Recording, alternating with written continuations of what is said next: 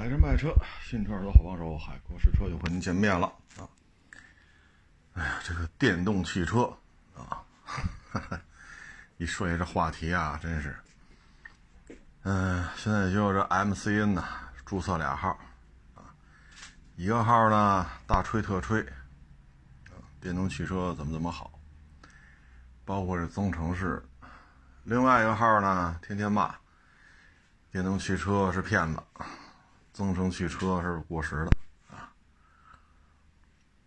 反正都是他控制的啊，然后俩号之间在你一句我一句的，是不是？然后通过这个呢，哎，获得了流量，有流量呢就可以接一些广告啊之类的，最终呢就可以实现两个号都盈利，啊，这就是现在的。网络世界，啊，所以有时候看这个世界吧，我想起一句话，啊，可爱的不可信，可信的不可爱，啊，你像这两天吧，啊，这不是也看了个电动汽车吗？这车吧，你说也是巧了。都是那天下午啊，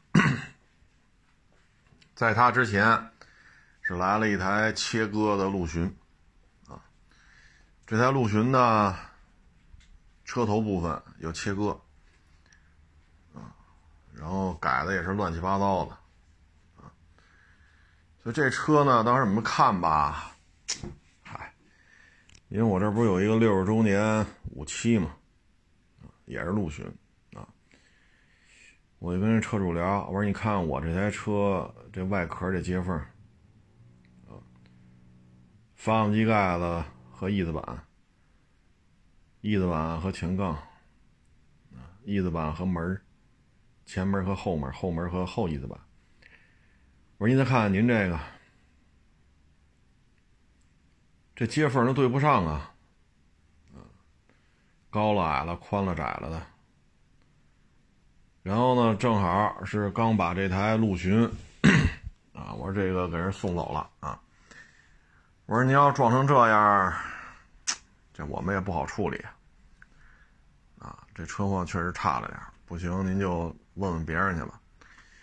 改的乱七八糟的，然后又切割，啊，我说这个，唉，算了吧，啊，就客客气气就给人送走了。然后呢，是这电动汽车就开到我这儿来了。我一看，嚯！我说咱这钣金这粗糙的程度，跟刚才那台切割的陆巡有一拼呐。啊，我说这当然，它这前边不是发动机舱了，就是它那个行李箱，它得叫行李舱盖啊，或者前舱盖啊。前舱盖和前杠皮子，前舱盖和左右翼子板。左前翼子板和左前门，右前翼子板和右前门啊，包括门和门，然后门和后翼子板。我说咱这车全车的钣金接缝就没有能做齐的吗？咱这钣金模具是不是没花钱呢？啊，我说咱这个确实是。我说您要早来半个小时，您看那台切割的陆巡，您再看您这车。我说也就是您这品牌，啊，业界公认最糙的车了。这要是别的品牌要这样，我们第一反应大事故。这绝对是大事故，因为车头缝儿对不上，车屁股缝儿对不上，左右两边车门和左右两边的前后翼子板也对不上。我说您这不是大事故是什么呀？哎，我说也就是这品牌是不是？可圈里人都知道。太糙了，打开门再看内饰，这接缝啊就没法说啊。哎，我说就这么糙的车，这玩意儿，我说这这，我说这好在哪儿啊？是吧？就这车，我说您这花了，他他全弄完了之后花了三十。我说他三十万买个车，这外观是不要钱的是吗？外观是白送的。我说这也就是这品牌，啊，这要换了别的品牌，我们肯定认为这车出过大事儿。那不是一般的糙，你再看里边这座舱，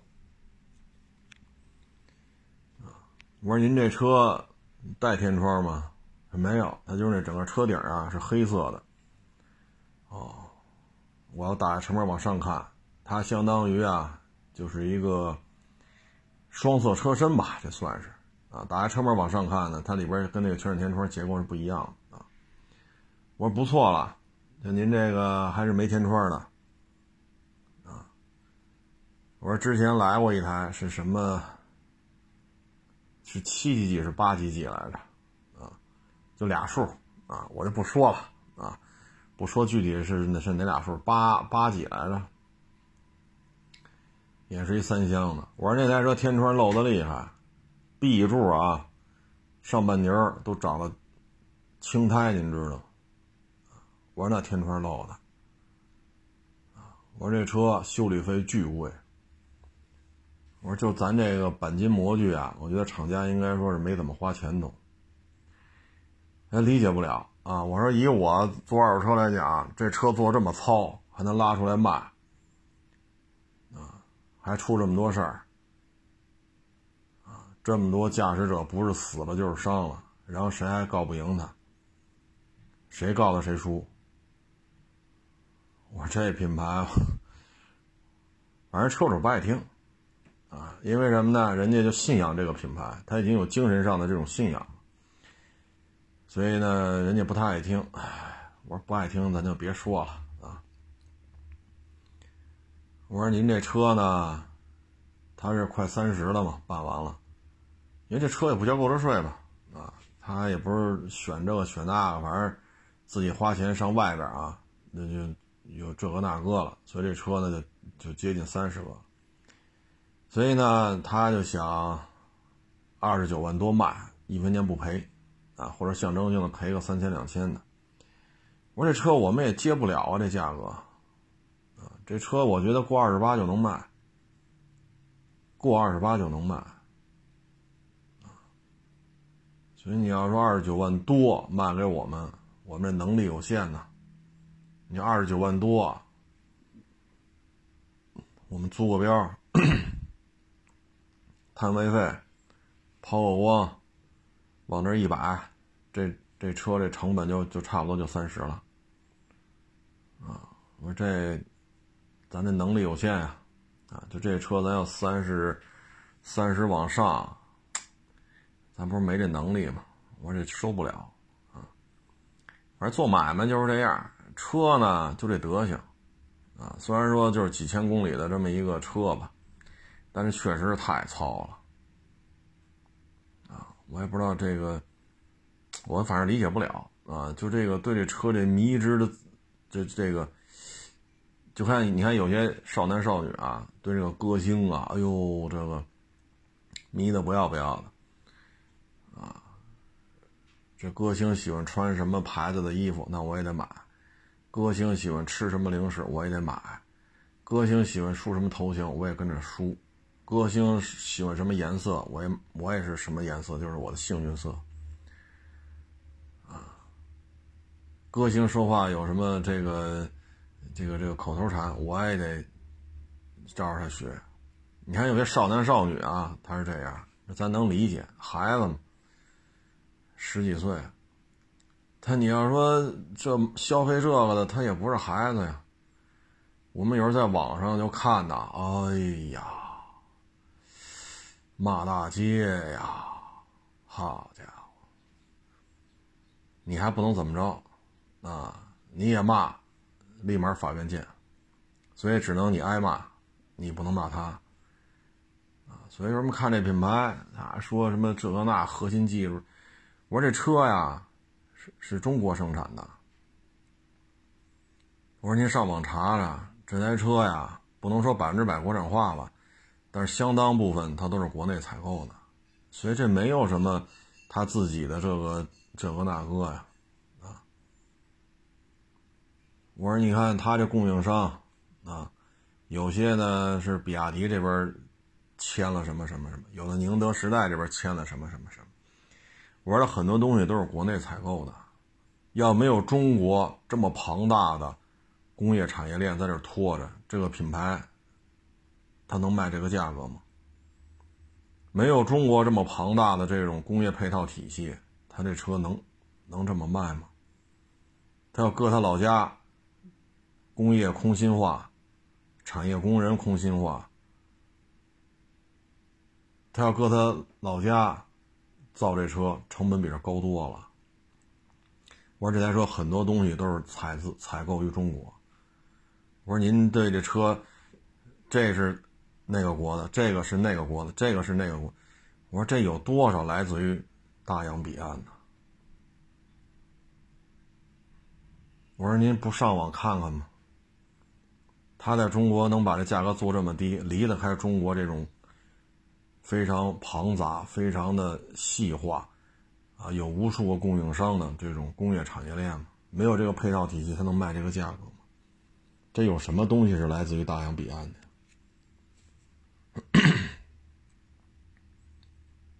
我说您这个，你要说进口车，那也行，是吧？您这也不是，那你说进口车，咱也就不掰扯了，整车进口，至于说哪些东西从中国采购拉到大洋彼岸装完再出到中，咱不费那劲，跟我也没关系，按哪采购哪儿哪采购。但问题这东西是中国生产的，你跟我说的这是大洋彼岸，那是我说。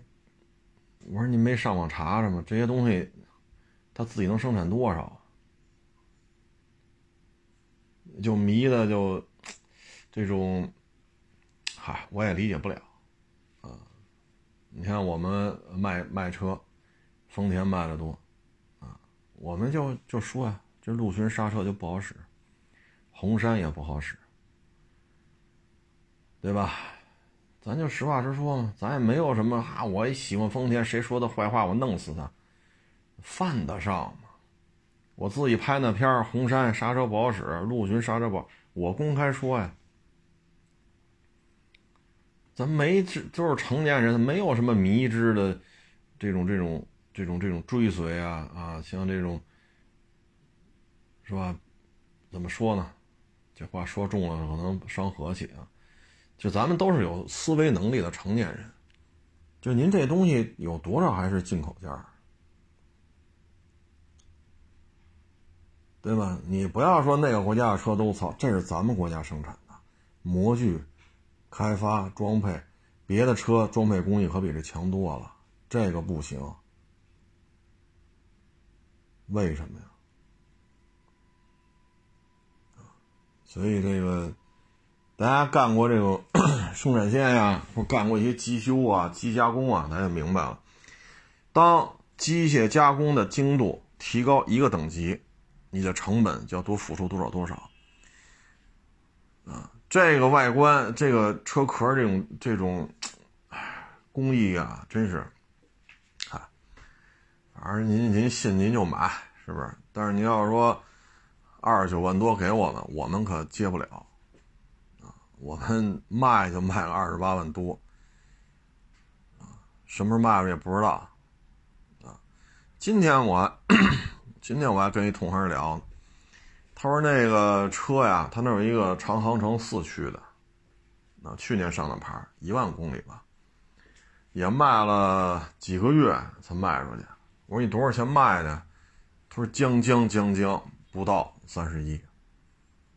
哟，我一听四驱长航程，那他这个是最低配啊，两驱不能说低航程吧，反正就是没状态啊。我说你要是去年上牌万把公里，也原漆原包原胎，你是他就等于不到三十一卖了。我说那这车我们就不可能照着三十一卖了呀，这绝不可能啊。两驱四驱差着呢，航程差着呢，是不是？啊，因为新车价格差着差着好几万呢，所以这车呢就没收成。嗯，车呀就是车，啊，就是千万别嗯形成一种信仰啊，形成一种信仰，这事儿就不好玩了，啊，这就不好玩了，啊，你像我们卖丰田车卖的多，啊，我们也没说丰田车永远不坏，对吧？你像我们拍过的片子，漏油的汉兰达，漏油的皇冠，我们都拍过，我不能说因为我喜欢丰田，我就不说了，那咱不能干这事儿。对吧？你送那台 2.0T 汉兰达，那就是漏油的；送那台十二代皇冠，这就是漏油的。咱就这么拍。当然了，我不把人家这个网友这车的车牌号什么内饰我们就不拍了，省得你对的对上哪是哪台，影响人家二次销售啊。但这话咱该说说呀，是不是？其实像我这个呀，就属于不会聊天啊你应该一听人家张嘴，我这洋品牌，我这来自于大洋彼岸，我说都是高科技，咱那个，哎，对对对，你说的对，啊，是不是？就是人家那国家那么强大，是不是？人家军舰吨位那么大，啊，咱应该是对对对对，收不收放一边，哄人聊呗，对吧？对，这外观外观不叫事儿啊，人肚子里都是高科技啊，像咱这应该顺人聊，收不收的咱犯不上说这个，但是呢，咱不是水平低嘛，啊，所以咱说完了人家也不爱听，因为我认为是什么呢？第一，你这现在是国产的；第二，你大部分零配件都是来源于国内的供应商，所以你这跟大洋彼岸所谓的高科技之间的关联度不是那么高，因为你这零配件。你只要在国内采购，自主品牌也可以买，你也可以买，除非你把这个这个零配件供应商给他买断，禁止他把这些货供应给别人。你要没这两下子，那你这零配件你用了，别人也能用。再一个车呢，确实糙，外观内饰真的很糙，营销做得好，啊，营销做得好。包括我们之前 也看这车了，啊，那台车呢是一个轿车，啊，就是异响。开到他那个，他他叫四 S 店吗？他叫什么来？反正就是我理解就是四 S 店啊，那就这样。我说就这异响，这就这样了。他说对呀。我说你，我说您这一年多的车就这么一直异响？他说就这么异响。解决解决不了，没什么没什么办法。我说网上可不是这么说的，哎，所以这就是网络上展示给你的，都是厂家希望你看到的啊。咱就不说洋品牌了，是吧？说多了又律师函又来了。嗯，去年底吧，一网友订了一个某造车新势力，这是自主品牌啊。这么好，那么好，就交了几万定金，订一车，哎，几千几万忘了，订了一车啊，然后他就加那个车主群了，车主群好四百多人，他加这群之后，整个颠覆了他的三观啊，啊，天天都有车主在群里边嚷嚷啊，这个设计是人设计的吗？那个设计是正常人类设计的吗？这个设计是这么反智商啊！然后啊，买车之前网上吹的啊，这服务那服务，这关怀那关怀，什么家人们、亲人们、老铁们啊，然后等你到了群里，你会发现这个服务免费改收费了，那个服务虽然还是免费，但是大幅度缩水了，你的服务的这种。按量化来看，也只有原来三分之一甚至四分之一。然后他一看，这车不是涨价了吗？啊，自主品牌造车新势力，得嘞，加点钱把订单转了吧。哎呀，他说这玩意儿 理解不了啊。他看网上真是挺好的啊，自媒体的这些大 V 啊，这一顿夸。啊然后厂上的各种提车的这种报告啊，用车体验，哎呦，把这车夸得跟一朵花似的。等真他加了那四百多人的车主群，他发现满不是那么回事所以直接把订单转让，谁爱接谁接，反正我也不赔钱。啊，所以现在这个造车新势力啊，不论是什么品牌，来自于什么国家，你缺乏造车的经验，这是不争的事实。你为了快速的卖车，很多车的这种控制的标准，可以说用粗糙来形容。这样呢，一缩短你的研发、匹配、建厂、生产，缩短这时间；二降低你的成本，所以能够挣更多的钱。至于其他的，哎。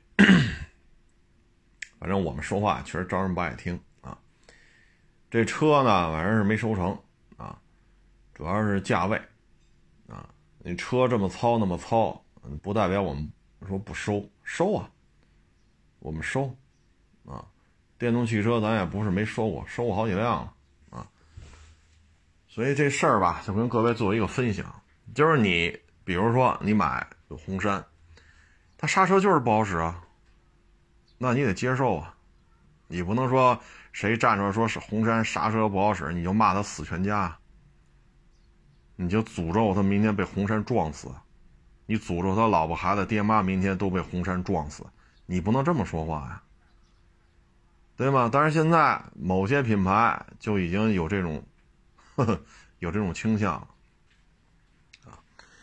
今天呢，看我看微博上啊，就是那个。丁香系列的微博，啊，都给禁言了。唉，这说什么好呢？呵呵反正每次啊，一有这洋药啊，要在国内怎么怎么着，立马铺天盖地的说中药是封建迷信，宗宗教活动，就把中药啊、中医就说成这个了。只要一有洋人。要在国内推广他们价格昂贵的西药，那在国内就会有诋毁中医的这种浪潮。而这些人，我不管他背后是不是中国籍，但最起码看着都像是中国人，写中国字、说中国话，长得也是中国人的面孔啊。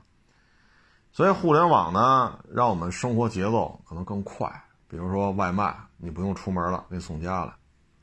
包括现在你说订一些菜，啊，订一些大米啊，订一些色拉油啊，都能给你送家来，这不挺好吗？对吧？整个这个快递公司的这种物流啊，包括城市内部的这些外卖，啊，生活物品的这种外卖采购，啊，它让省与省、市与市，包括市内，整个物流配送的效率大幅度提升，这离不开互联网。当然，到了互联网，它也有负面的东西。你比如说，现在就是反中医的问题。他有些人呢，你看，就有一个，我说网友都不合适啊，因为他让我死全家啊。我说他网友合适吗？哎，就叫网友吧。人家让我死全家，我还管他叫网友啊。只要我一说中医不是宗教迷信，中医不是宗教活动。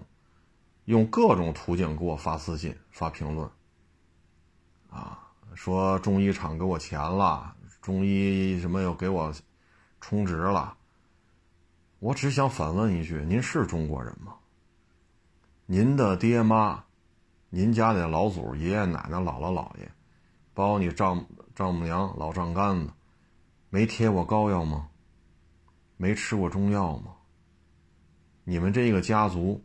没有享受过中医的恩惠吗？那之所以现在中医成这个样子，跟这种互联网洗脑是有关系的。网上的舆论其实就是一种洗脑的方式，包括这些造车新势力。没买之前，哎呀，科技生活，生活科技啊，站在生活科技潮流的最前沿啊，人车生活这和那，哈呀。一加那车主群四百多人，哈，天天有骂大街的，这才意识到啊，这车还有这么多设计问题呢。然后这网友又去四 S 店看这车去，哦，还真是这么多设计缺陷呢。这飞度、威驰上都不会这么设计，到这几十万的车上这么设计。所以这种互联网的洗脑，应该说功效还是比较明显的。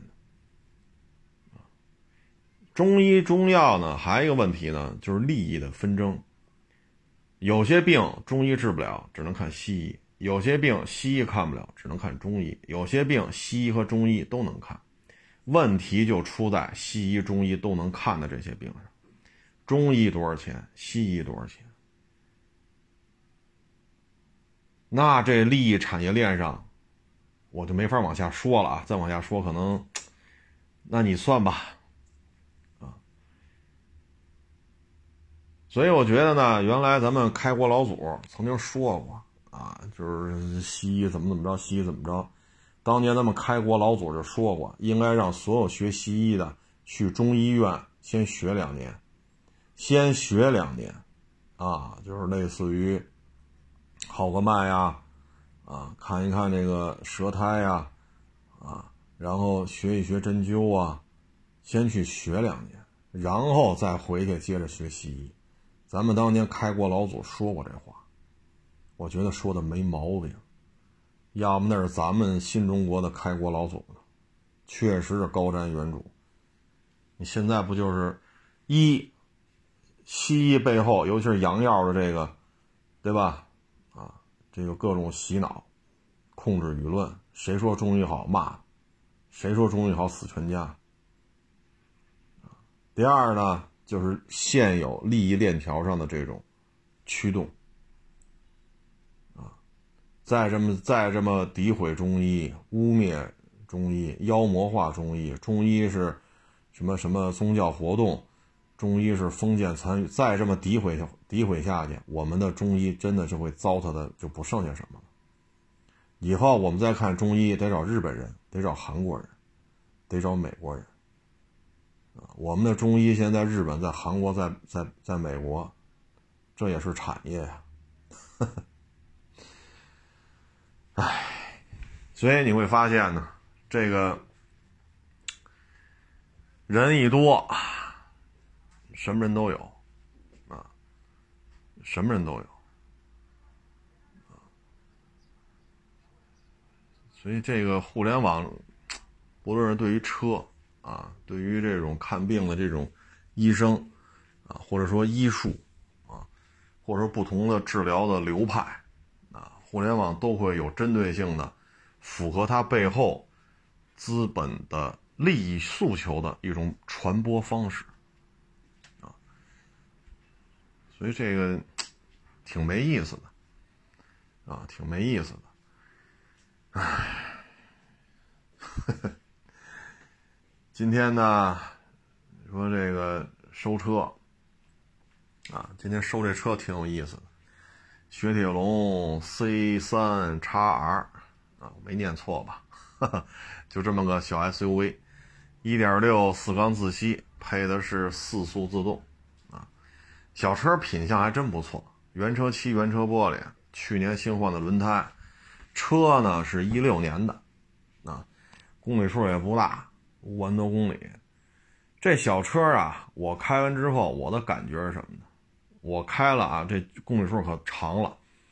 先约了个地儿跟网友见面，然后看这车，啊行，然后人家认可这价格，我就给人转钱，转完钱呢给人家网友送回去。这就开了不到十公里吧，然后再开几十公里回亚市。啊，因为人家住在长安街以南。啊莲石路以南了，就不是长安街以南了。然后呢，这一圈下来，这个真是得几十公里了。开的过程当中啊，我觉得这台车设计啊挺有意思的。底盘在五环上跑，底盘的稳定性真的是很棒啊！你不要说啊，你这后后悬挂不是多连杆独立悬挂，这个在这个价位、这个级别上，我觉得它是不是独立后悬架放一边。我们以实际驾驶的感觉来说，这个底盘 相当可以。但是呢，在五环上一开，我觉得这车呀，不大对劲啊。只有四个档啊，你要是以这个九十公里的速度开，因为那一段五环限速九十嘛，那这转速就太高了。我说这油箱啊，还有四格油啊，就接近一半我说算了吧，我也别这么。后来就跟着一个前面一个那个，呃，大巴车，那大巴车呢就七十七十的速度，在那中间车道，我就跟着他就完了。他七十，我也七十，这样转速啊还能低一点，啊，当然这车呀有什么说什么。第一，底盘非常好，这也打一高分。第二呢，降噪处理的也不错。你以这个车速在五环上开，你要开个飞三，啊，或者开个风范。啊，或者开个捷德，哎呦我去，那味儿了吧了味儿了吧了，那动静大了。但是你看这车很安静啊。当然了，你车速提到九十的时候，你会发现这噪音啊，就来自于发动机噪音就高，因为转速啊太高了。那就四个档，四速自动啊，所以这台车呢，我觉得就适合呀市区里开，方向盘也比较轻。啊，因为是一小 SUV 嘛，所以视线呢比这个轿车好一点，空间也比较大，啊，缺点是什么呢？就是说选了一个全玻璃顶全玻璃顶呢它不能打开，但是今天大太阳暴晒，好家伙，我说这，他那个大电动窗帘子呀，它在手刹后边有一开关，你把这窗帘拉上，你也觉得热。全玻璃顶啊，所以说这车设计呢，我觉得它如果自动变速箱，你看这车是一六年的，一六年还用四 AT，它一六年要升级为六 AT 的话，那这台车在五环上跑，转速不会这么高啊。所以小车呢，我觉得质量还行，噪音底盘八十到九十这个速度开，应该打一高分。哎，还是真是挺好的这车，就是转速太高，所以我就找一大车，大车开的慢嘛，是吧？咱别慢慢悠悠开，咱合适就完，咱不管别人，那也不合适。咱前面找一大车，一大巴车，他就七十，他那么大个后边车都能看见他呀，咱就跟着他后头就完了。啊，七十左右开回来了，啊，偶尔超过车，哎呀，我了个去！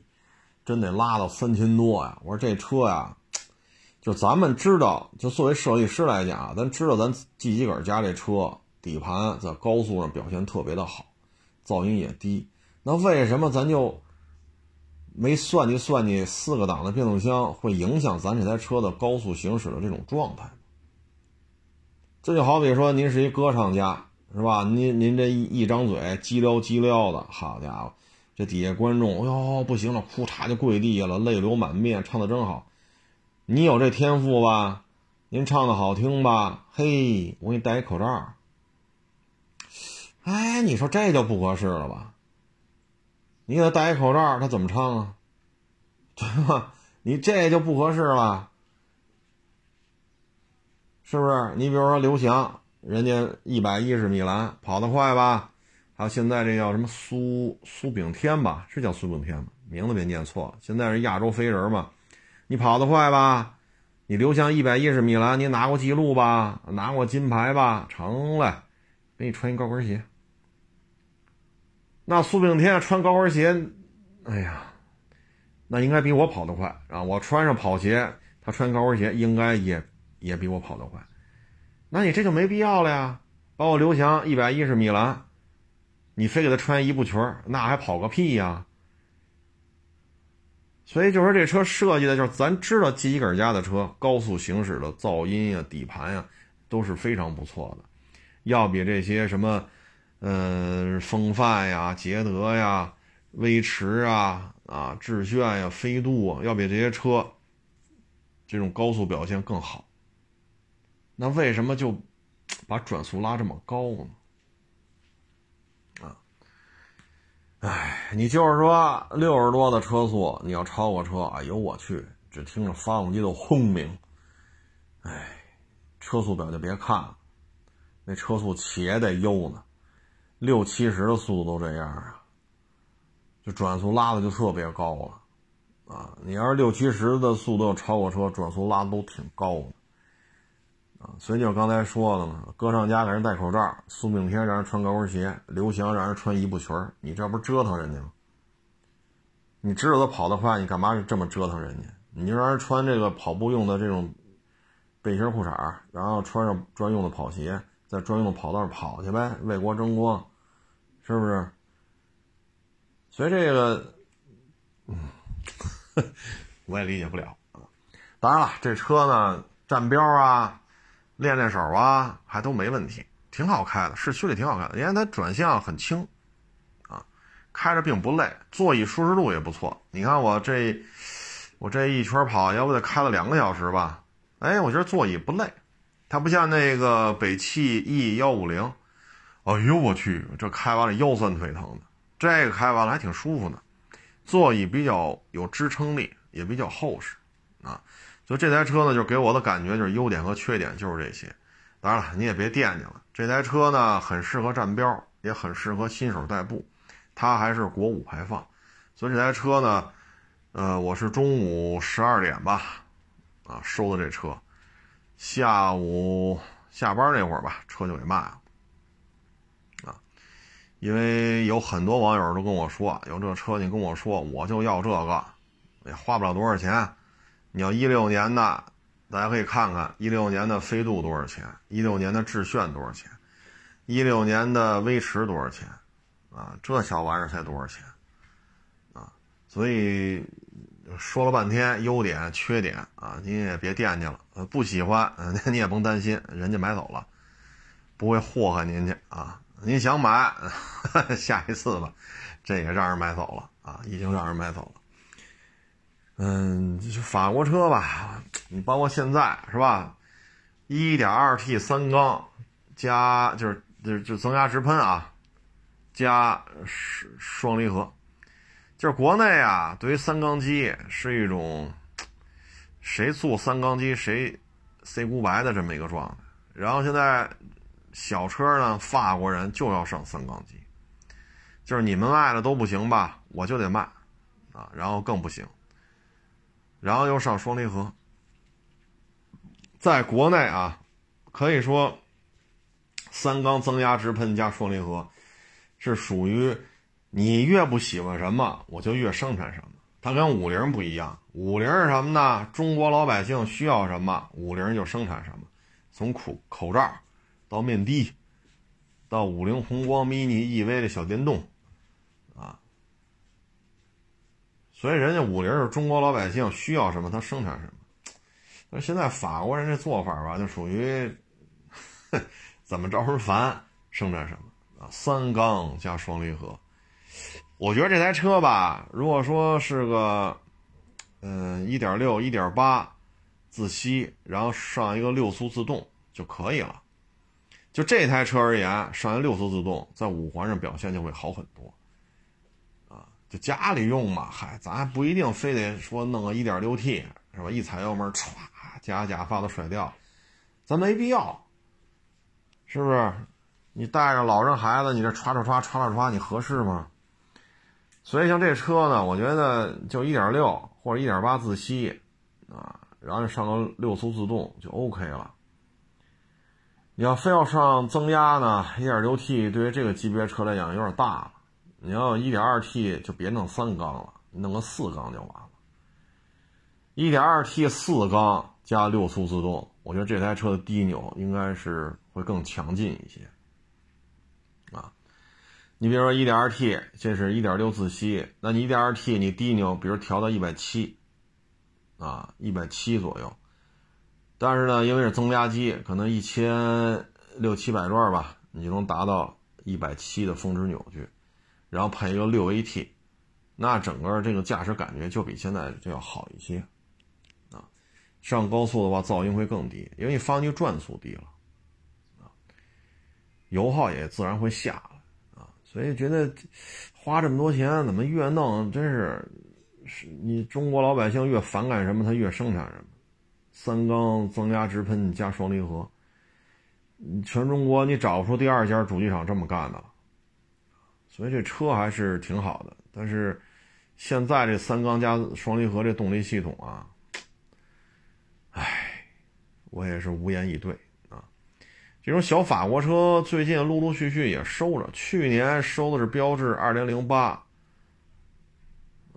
这个是 C 三叉 R，我觉得这台车要是上六 AT 跑高速应该挺舒服的，座椅的承托、支撑，啊，噪音控制、底盘的表现都不错，啊，你在高速上，你比如说一百、一百一，它如果六 AT 的话，还是一点六，你座舱噪音并不高，啊，呃，大概其实这么一个评价吧。就跟各位做这么一个分享，您讨厌这车没事儿，不祸害您了，车卖给别人了；你喜欢这车，抱歉也卖给别人了，咱们只能看缘分啊。下一辆，说完了这车呀，咱们再说说这个。我前两天看见一个原来在非洲的一个河南小伙，现在去巴基斯坦了，他拍了好多视频啊，我还时不时去看看啊。他前两天呢就说了这么一档子事儿，因为他在非洲啊待了十年，十年都不止吧。然后他在非洲啊，应该算是比较了解当地的这事儿那事儿。他就说呀，说中国的女孩啊，不要嫁到非洲去，啊，第一基础建设不一样啊。他说：“你看，咱们国家有地铁的城市就多了去了，你要上北京、上海这一个城市的地铁运营里程大几百公里，大几百公里，这什么概念？然后广州啊、深圳呀，是吧？武汉呀、南京啊，这包括成都啊什么的，啊，重庆这地铁也好，轻轨也好，包括郑州。”包括西安，啊，等等等等，就这些地方，这地铁运营里程都不短啊。当然，有些可能叫轻轨，有些叫地铁啊，甭管它叫什么吧。这些城市的发达程度，非洲比不了。第二，医疗条件也比不了，啊。第三，你这个整个生活的这种状态也是不一样的。啊，你像咱们这边啊，就但凡大一点的县城或者说地级市，你叫外卖啊，什么超市啊、连锁店啊、什么电影院、各种饭馆，是不是？出租车啊，有的是，有的是。咱在非洲生活配套跟不上。城市的基础建设差距不是一个档次两个档次，啊，然后说教育啊、医疗啊，啊，再加上呢，你去非洲，啊，那小，我觉得那个河南这这兄弟拍这视频说的都是挺客观的。他说中国男人呢，愿意挣钱养家，啊，愿意吃苦耐劳，在外边干活挣钱。你看他就跟他岳父嘛，俩人在非洲，啊。一开始在工地上干一些，呃基基础建设、土木工程啊，干一些这个，他属于技术技术流派。他岳父呢，就属于水平非常高的这种钢筋工、泥瓦工都能干，工地上的活几乎都能干。啊，他说中国男人呢，愿意吃这个苦、受这个累，养家，啊，把老婆孩子弄得啊好好的啊，美美的、漂亮的啊，胖乎乎的。啊但是非洲不见得是这种，他说，你看非洲有些地区还一夫多妻制呢。你一个中国女孩嫁过去，你算老几啊？老大、老二、老三、老四。你你在国内你能接受吗？住那条件，土坯屋子、土坯墙，盖个盖几块钢板，这就那铁板都谈不上钢板，铁铁皮，这就是这就是家。你看，我前两天还看一个，那男的呀得精神病了。这是另外一个，不是刚才说这河南这小伙子，是另外一个。他呢去非洲，啊，就觉得这个非洲怎么怎么好，怎么怎么好，结果得了艾滋病，啊，后来就是就是工地上反复进行这种安全教育，说这儿这个国家，男的艾滋病接近百分之二十，女的艾滋病超过百分之三十，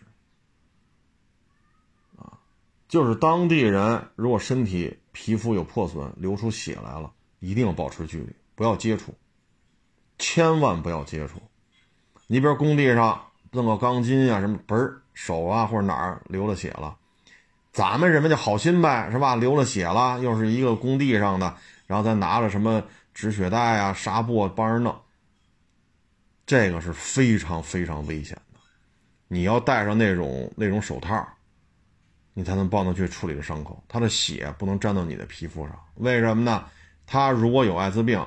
你的皮肤恰好也有破口、破口、破损，他的血流到你这皮肤破口上了，这事儿可就真的很麻烦。你说这这种情况受得了吗？你去了之后，人家，人家没有这种太过于忠贞呀，什么感情专一呀，什么人没有这种概念。按他自己说，他在非洲，他不是开公司嘛？后来从工地上走了之后，自己开公司。他说他请司机嘛，当地人开车，啊，他有些时候那司机开着他那个车，就是闹市啊、商业区呀、什么市中心呀，是吧？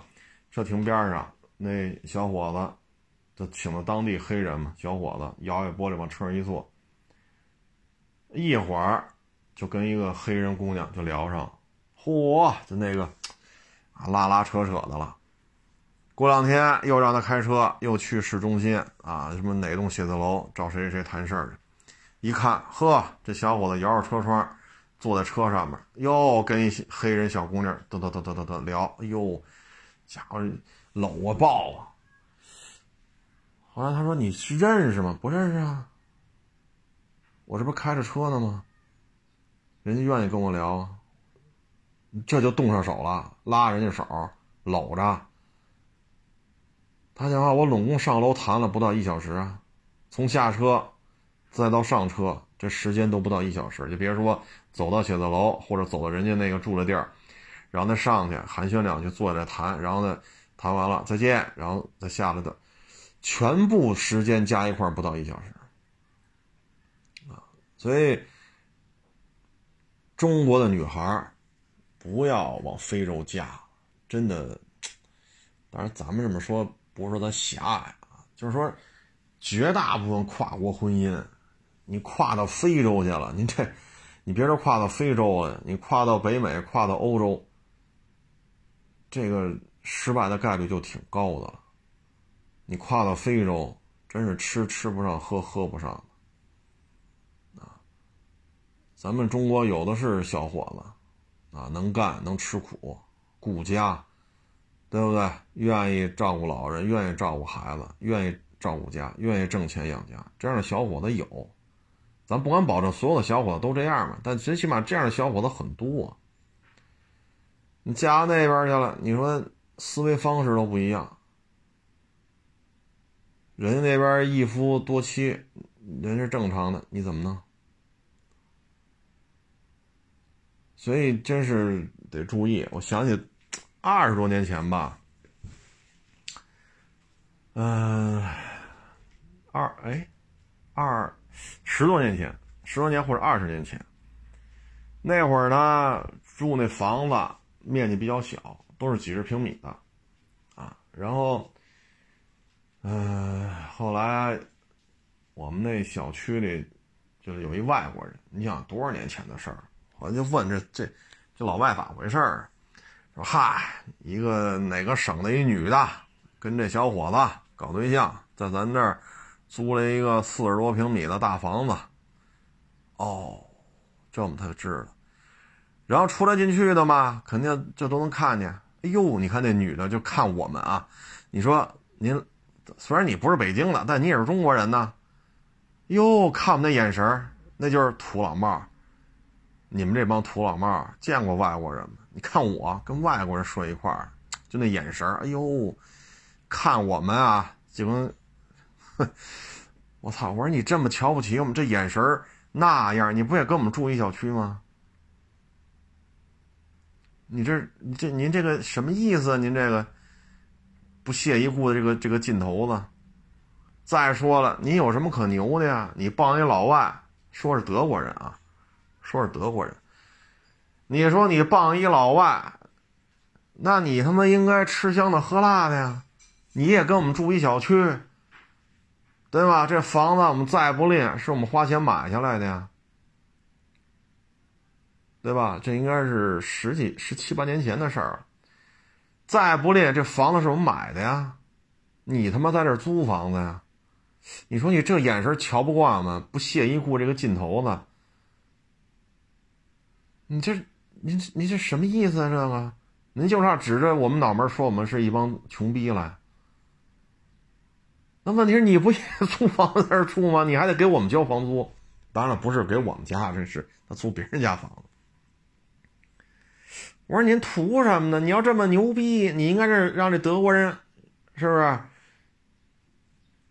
给你买房去啊，望京、世纪城，对不对？零四年、零五年、零三年那边陆陆续续都开发了，也不贵啊。那会儿世纪城零五年的时候好像是四千五吧，四千五是四千八呀。望京零三年的时候三千多，零二年的时候回龙观、天通苑是一千六是两千多来着。您帮一老外，您您没落点实惠啊？所以有时候我们也理解不了。我说您这，我到现在我都记着那女的。我操！我这这他妈劲儿大了！我操！挤兑谁呢？不屑一顾那样子。当然院子里有些上岁数的呀，见面说你回来啦，又出去啊，忙去啊，对吧？都是老北京这一套。呵，你按理说啊，这么大岁数跟你打打招呼，你呀是一外地来的，一租户这么年轻。这些老人主动跟你打招呼，你是不是得回个礼呀？爱答不理的，我操！我说这你妈呀，这，哎呦我操！我说您这这么瞧不起我们吗？那你为什么租在这儿啊？还住了好几年？我这牛逼劲儿牛逼在哪儿啊？您傍一老外，您是不是也得吃香的喝辣的呀？我 操！我说你瞧不起我们，这房子是我们买的呀。这房本上是你的名是我的名啊，对吗？你说有些时候我觉得理解不了，也不知道这女的要炫耀什么啊，理解不了。他后来在那小区住了得有好几年呢，啊，有好几年。后来我们都我都不在那小区住了嘛，有时候回去路过啊，碰见老邻居还聊两句。一看还在那儿，我操！我说这，我这帮一老外，这得到什么了？真挚的爱情，你真挚的爱情，你犯得上鄙视我们吗？你说我们也没招你啊，对吧？您都有真挚的爱情了，你你犯得上这种眼神瞧我们吗？你说这玩意儿，有这就是一心态啊，这就是一心态。你说这楼里边这上岁数的，对吧？是爷爷奶奶呀什么的，大哥大什么叔叔阿姨什么的，人跟你打招呼，你这爹妈没教你啊？这小区 里这么大岁数跟你打招呼，你不跟人家客气客气？看这意思好像爹妈没教啊，所以有时候就看这个思维方式吧，区别真挺大啊，唉。所以这个社会吧，有点意思啊！你包括今天坐地铁回来也是，嗯，有点挤。然后在地铁是三个门、四个门不一定啊，看这车厢。在我坐在这儿，中间一车门嘛，车门那边不还有座吗？车里人也不算太多，也就将将有那么三五个人站着。这时候呢，上来一小孩然后人那门，他在他就一上车拐那边去了，啊，然后人家站起来一小伙子说：“你坐吧，啊，就让这小孩坐他那儿了，啊，就隔着我，你想想，我在这排坐的这边，我挨着这个门，然后那边的中间一门，然后门的那头，啊，就离我得有几米远了。然后呢，就坐这儿呗，是不是？这小孩应该是拿了一个钢珠之类的东西，他不是小吗？他往这椅子上啪摔那个砸那个地铁椅子，不是硬的这种塑料吗？啪啪啪！哎呦我老天！全车厢都听着呀，人家孩子妈就边上一站，也不管。我说这全车厢都搁那听着，听着吧。好家伙，听得我下了车还搁那砸。周围呢，他两边那人也没说什么。我说都忍着吧。人家爹妈觉得这没事啊，你觉得吵，你下去啊。哼，所以咱就听着吧。你跟他打嘴仗也犯不上啊。等我下了这车，又换另外一趟地铁。好家伙，站俩女的，二十来岁吧，二十来岁不到三十。都戴眼镜，啊，穿着打扮呢，应该说是大学毕业那种状态，啊，不是那种特摩登、特时尚那种，啊，就干干净净的，穿的干干净净，就就就仅此而已啊。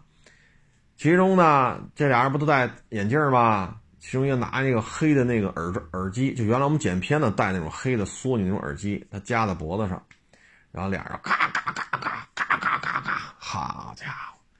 他一乐，噔噔我就，我本来闭着眼睛，我说眯瞪会儿，咔咔，我一睁眼，嚯，大概离我三四米远吧，哈又咔咔咔咔，后来不是陆陆续续下上下上嘛，他就坐边上，坐在我这一排的那头，那叫一个嗓门大，好家伙，还不错，说那普通话反正大概其能听懂，啊。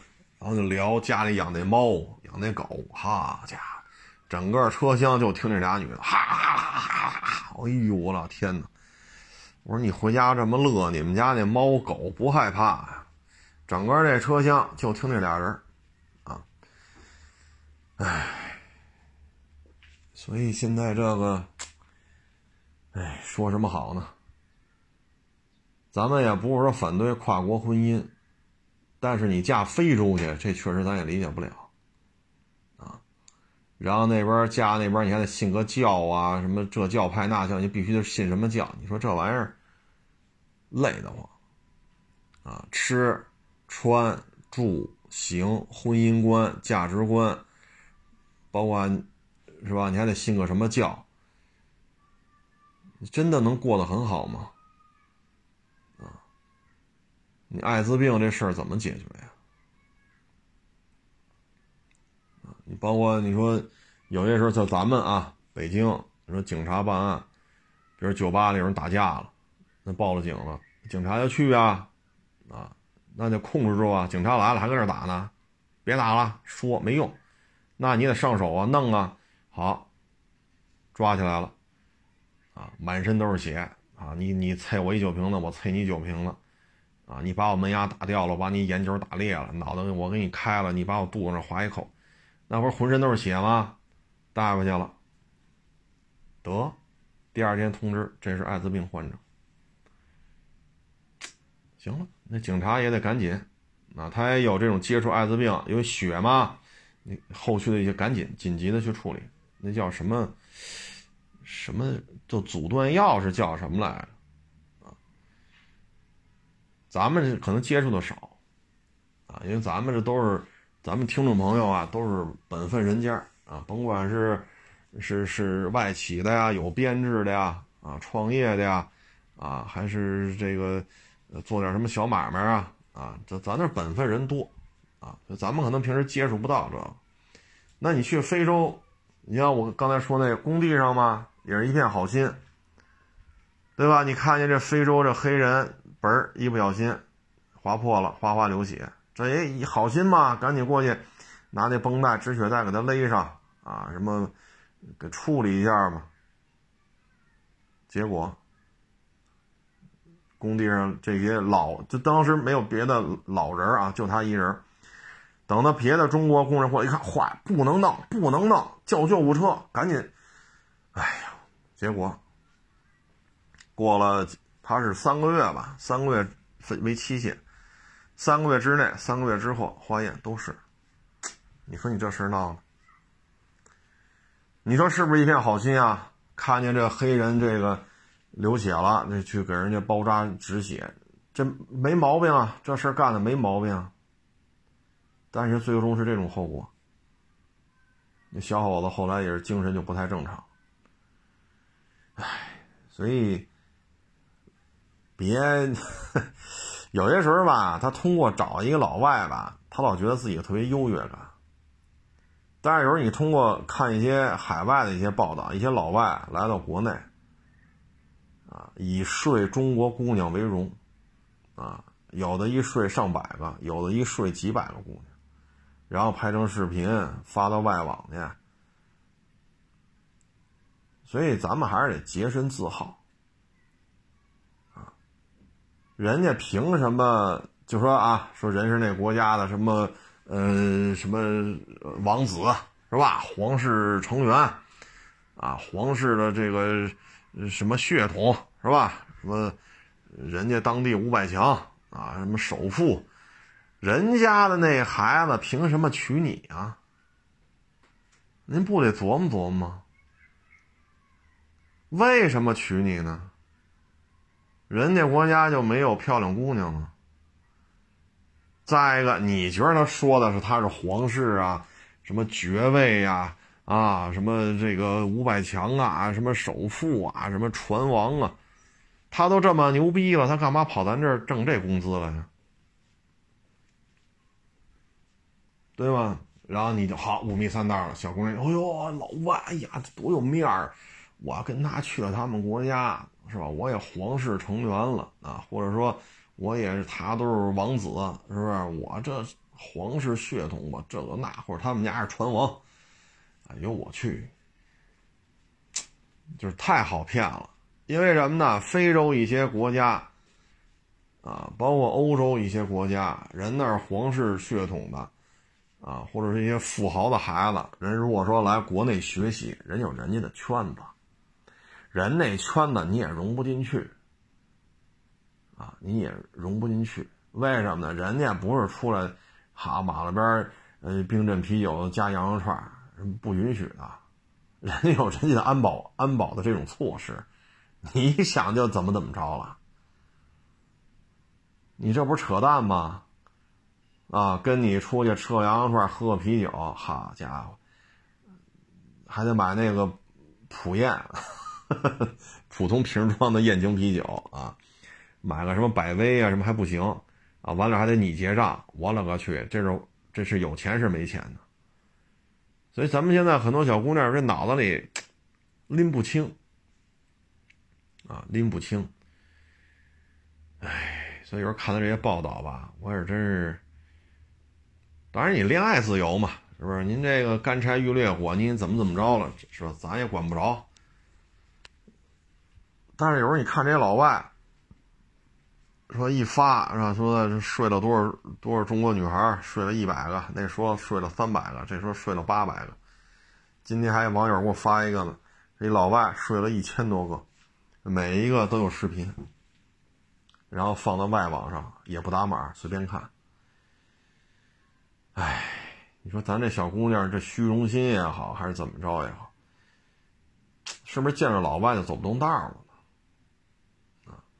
你得有这种，得有这种是非辨别的能力，啊，得有是非辨别的能力。包括我也认识一些老外啊，说做家教也好，上学也好，也聊，那一说就是中国好啊。非洲老打仗，他那个国家老打仗，爹妈战乱的时候都死了，然后他的哥哥姐姐什么的，有的去法国了，有的在非洲，他求学，费了半天劲来中国这个留学，学了中文啊，然后到这边是做家教也好，怎么怎么着也好，他说太喜欢中国，安全，能够踏踏实实挣钱，啊，就别说天天拿着这个是吧，上马路，别别别别别，天天这这个，或者嗖咚，没有，他 在中国待好些年了，没遇见过这事儿就，啊，你晚上出门说买点东西溜达溜达，一点说这种害怕的这种感觉都没有，很安全。很喜欢中国，包括地铁呀，是吧？大超市啊，外卖啊，无线支付啊。他说这些在非洲，包括他们家不还有亲戚跑到法国去了吗？没有这些东西都，可喜欢了。所以我说这一聊吧，我说我就特别不理解，你就坐着跟他聊，怎么怎么这些小姑娘就愿意跟他上床呢？人家对于中国这种渴望，哎呀，这个那个就。你在中国真好，真真真真安全，这这这这国家踏踏实实挣钱，对吧？大家晚上出去遛遛弯什么的，也没有说嗖飞过来一个什么咚炸了，嗖再飞过来咚再炸了，压着哒哒哒哒哒哒哒哒哒，天天就这个，他说来可安全了。我有时候跟他们聊，我说我有时候就回头再看，是吧？我说我说这小姑娘。怎么就能愿意跟他们上床呢？我操！我说，哎呀，我拿脑袋撞墙上撞三回，我也想不明白，这怎么就成成这样啊？所以还是得注意啊，真是得注意啊！当然了，这个恋爱自由啊，恋爱自由。你要觉得就就他行，我就得嫁到非洲去，那你想明白了你就去呗，是不是？当然，你一旦加入他的国籍，你说再回来。这可就费了劲了，你再来中国就得办签证了，啊，不像现在似的说战乱呀，啊，疫情啊，好，大使馆满世界找你，哎呀，你这是中国人吧？对对，查就是你，你有身份证赶紧，国家组织飞机，赶紧来大使馆，有些是免费的，有些是自费的，反正给你准备好包机了，好，一下就飞回去了，大使馆满世界找你，这是战乱了吧？军舰也来了，啊，弄到港口，赶紧来。啊，是中国人，没护照，没没事儿，唱一个《我的祖国》啊，给我唱唱那《水浒水浒传》那个主题曲，给我唱两句，会唱哦，对，是这，行，上去吧。咱们当时战乱地区接好多人，中国人跑了，什么都没有了吗？就身上这身衣服嘛。那怎么辨别你是哪儿的呀？唱首《一条大河》，给我唱一遍。啊。李谷一每年春晚都他都唱李谷一啊，这我得叫人什么呀？我叫人李奶奶合适吗？李老师吧，啊，叫李谷一李老师，春晚他唱了多少年了？最后一首歌你唱唱两句。啊，行，上上传。这事儿你说到那会儿了，你说您不是中国身份了，你会唱，身份鉴别出来了，你这也是麻烦事儿啊所以有时候这些。得真是得想清楚，啊，真是得想清楚。文化不一样，生活习俗不一样。你看有太多的歌星、影星，是吧？嫁老外，啊，这些女歌星、女影星，然后到现在呢也都散了。有的是家暴，有的把人让人把钱卷走了，因为你对于当地文字的这种文件也看的不是太明白，啊，这个那个的，啊，咱就不说具体是谁。你这一去一回。间隔个别说十年十五年，你间隔三两年，新人辈出，这片舞台上就没有你的位置了。太多了，嫁老外了又怎么着啊？再回来再去唱，再去参加《我是歌手》，再去这，没有你的位置了。啊，你说你九零年、九五年是吧？九七年，是吧？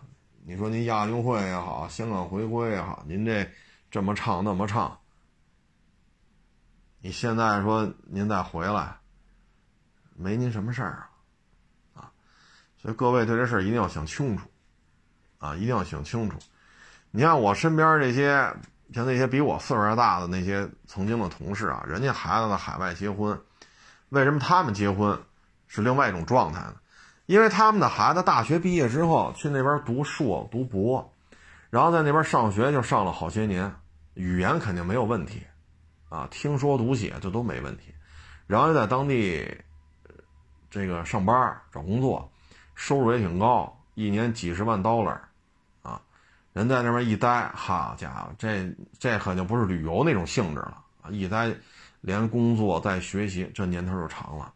所以人对当地的风土人情，在您在当地，你是不是船王啊？你是不是王室？你王室成员、皇室成员啊？五百强，人家很清楚啊！啊，包括当地的法律法规，人在那生活，拿学历这个那，所以人家有人家的辨别能力。您这哈人来国内啊，我是船王啊，就像于谦于大爷说似的，我们家高干。那郭老板问：“您家什么高干？”我蒙古海军司令是我爹啊！你要不知道，嚯家伙，您这手握重兵啊！好家伙，权倾朝野！哎呦喂，您这一声令下，全军万马啊！这要不知道的，您就五迷三道了啊！是不是跟人上床了？其实你这，当然这是个相声的那一个梗儿，是吧？蒙古国海军司令家大少爷于谦啊，所以有些事儿吧，就是，尤其是女孩儿岁数大一点了，二十来岁了，啊，她有些不太愿意跟父母说这些，但是有些事儿真是得打小得把这事儿说清楚。你不能说好二十二二十五六了，你跟他说这个，打小这灌输啊，得有他一个分辨能力。都他妈皇室成员了，吃个羊肉串还得你出钱，还得喝那个呃普宴啊，普通瓶装的燕京啤酒，真喝个百威他就不出钱了。我操，这皇室王室五百强船王，你这不是扯犊子呢吗？啊，你包括当年啊，就是咱们就是中东地区的一些真是王子啊，来咱北京，这酒店多少个房间呀？人一问您啥意思？你说一共多少个房间？说一共七百个房间。好嘞，都包了，让这客人都走，这栋楼我包了。那这人都叫违约金算我的，你说个数，给个总数。啊，假如说啊，说您这一共您您这连违约金再住七天，假如说啊，他随便一说，假如说一百九十块钱啊，那行了，给你转二百，行。这叫王子，啊，说这个老给人上菜啊，传菜啊，上酒，站在边上，啊，这个笑的也非常的自然，长得也帅啊，这小伙子，服务也到位啊，再会说几句阿拉伯语，人王子一看，啪一摞，美元一百一张的，啪一摞小费，这是王子，你不拿一盘子吗？天天伺候人吃，伺候人喝。在餐厅里吧，嗯，不错，啪一摞，一百块钱一张，全是美元，一捆，呱唧扔你盘子里了，小费。这是王子啊！一出门，我把车包了，要什么车啊？一百辆迈巴赫，黑色的，多少钱？说数，不要跟我说好做不好，说数，按美元折，说个数，现在给你转过去。你甭管我有人坐没人坐，你先门口给我停着，这叫王子啊，这叫王子。所以咱别好，喝个普京啊，就是什么普京，喝个普宴啊，普通燕京啤酒，这请你就吃到这份上了啊。喝瓶百威就得小姑娘掏掏钱，这成什么了？吃肉夹馍他掏钱，吃披萨小姑娘掏钱。舔着个大脸，说自己是王室、皇室，什么船王，哎，小姑娘这也忒好骗了，好家伙！说白了就是还是面子嘛，啊，希望这个能让自己高人，就跟快二十年前是吧？那会儿我们住那小区里不就这样吗？我操！我说您这，您这俩眼珠子，你这横着谁呢？他妈谁也没搭理你，对吧？出来进去的见面不得？是吧？笑一下，点个头啊。有的说两句，哎，您回来了，那您出去，您忙着呢，您吃了吗？有的不说话，就点个头，摆个手。大家不都这样吗？你这住了这么多年了，好家伙，你跟他这摆，哎呦，那眼神那鄙视啊！你们这帮穷逼没见过世，我操！我说你不也住这儿吗？你还给我们交租子？等我们都搬走了，你不还住这儿吗？你弄一德国人，那德国人没给你买个？什么？世纪城买个大三居，望京买个大三居，然后紫玉山庄来一独栋，所以我们也觉得，哎，仅供参考吧。啊，这个人就是嫁老外的命，是不是？咱说多了，好像咱咱嫁不出去啊，或者说咱娶不着外国妞，咱眼馋。那说多了，可不就成这个了吗？咱还真不是眼馋。你不是一种文化，不是一个，你生活习惯有时候会很困难的，啊，特别牵扯到老人，啊，你这个融合的这个过程会出现很多问题，你需要付出更多的心血，啊，如果你真是好把你带到非洲去了，哎呦我去，行了，不多聊了。啊。这玩意儿婚姻大事自己拿主意吧，但是我觉得河南那小伙子在非洲待了十年吧，十年都不止，现在在巴基斯坦呢。我觉得那河南那小伙子说那个挺对的，啊，我我我认同他说这话。中国的姑娘不要嫁到非洲，啊，还有说要嫁到印度的啊，然后还要嫁到什么，嗯，这儿那儿的，哎呀。呵 呵随便啊，随意啊，这万一人嫁过去很幸福，是不是？但是我们觉得可能不幸福的概率稍微有点高，啊，稍微有点高，特别是这种不发达地区，啊，行了，不多聊了啊，自己的婚姻自己把握吧，您觉得怎么幸福，您就怎么来，是不是？这东西你说。爹妈都管不了，咱管他干什么呀？啊，行了，不多聊了啊！谢谢大家支持加捧场，欢迎关注新浪微博“海阔试车手”。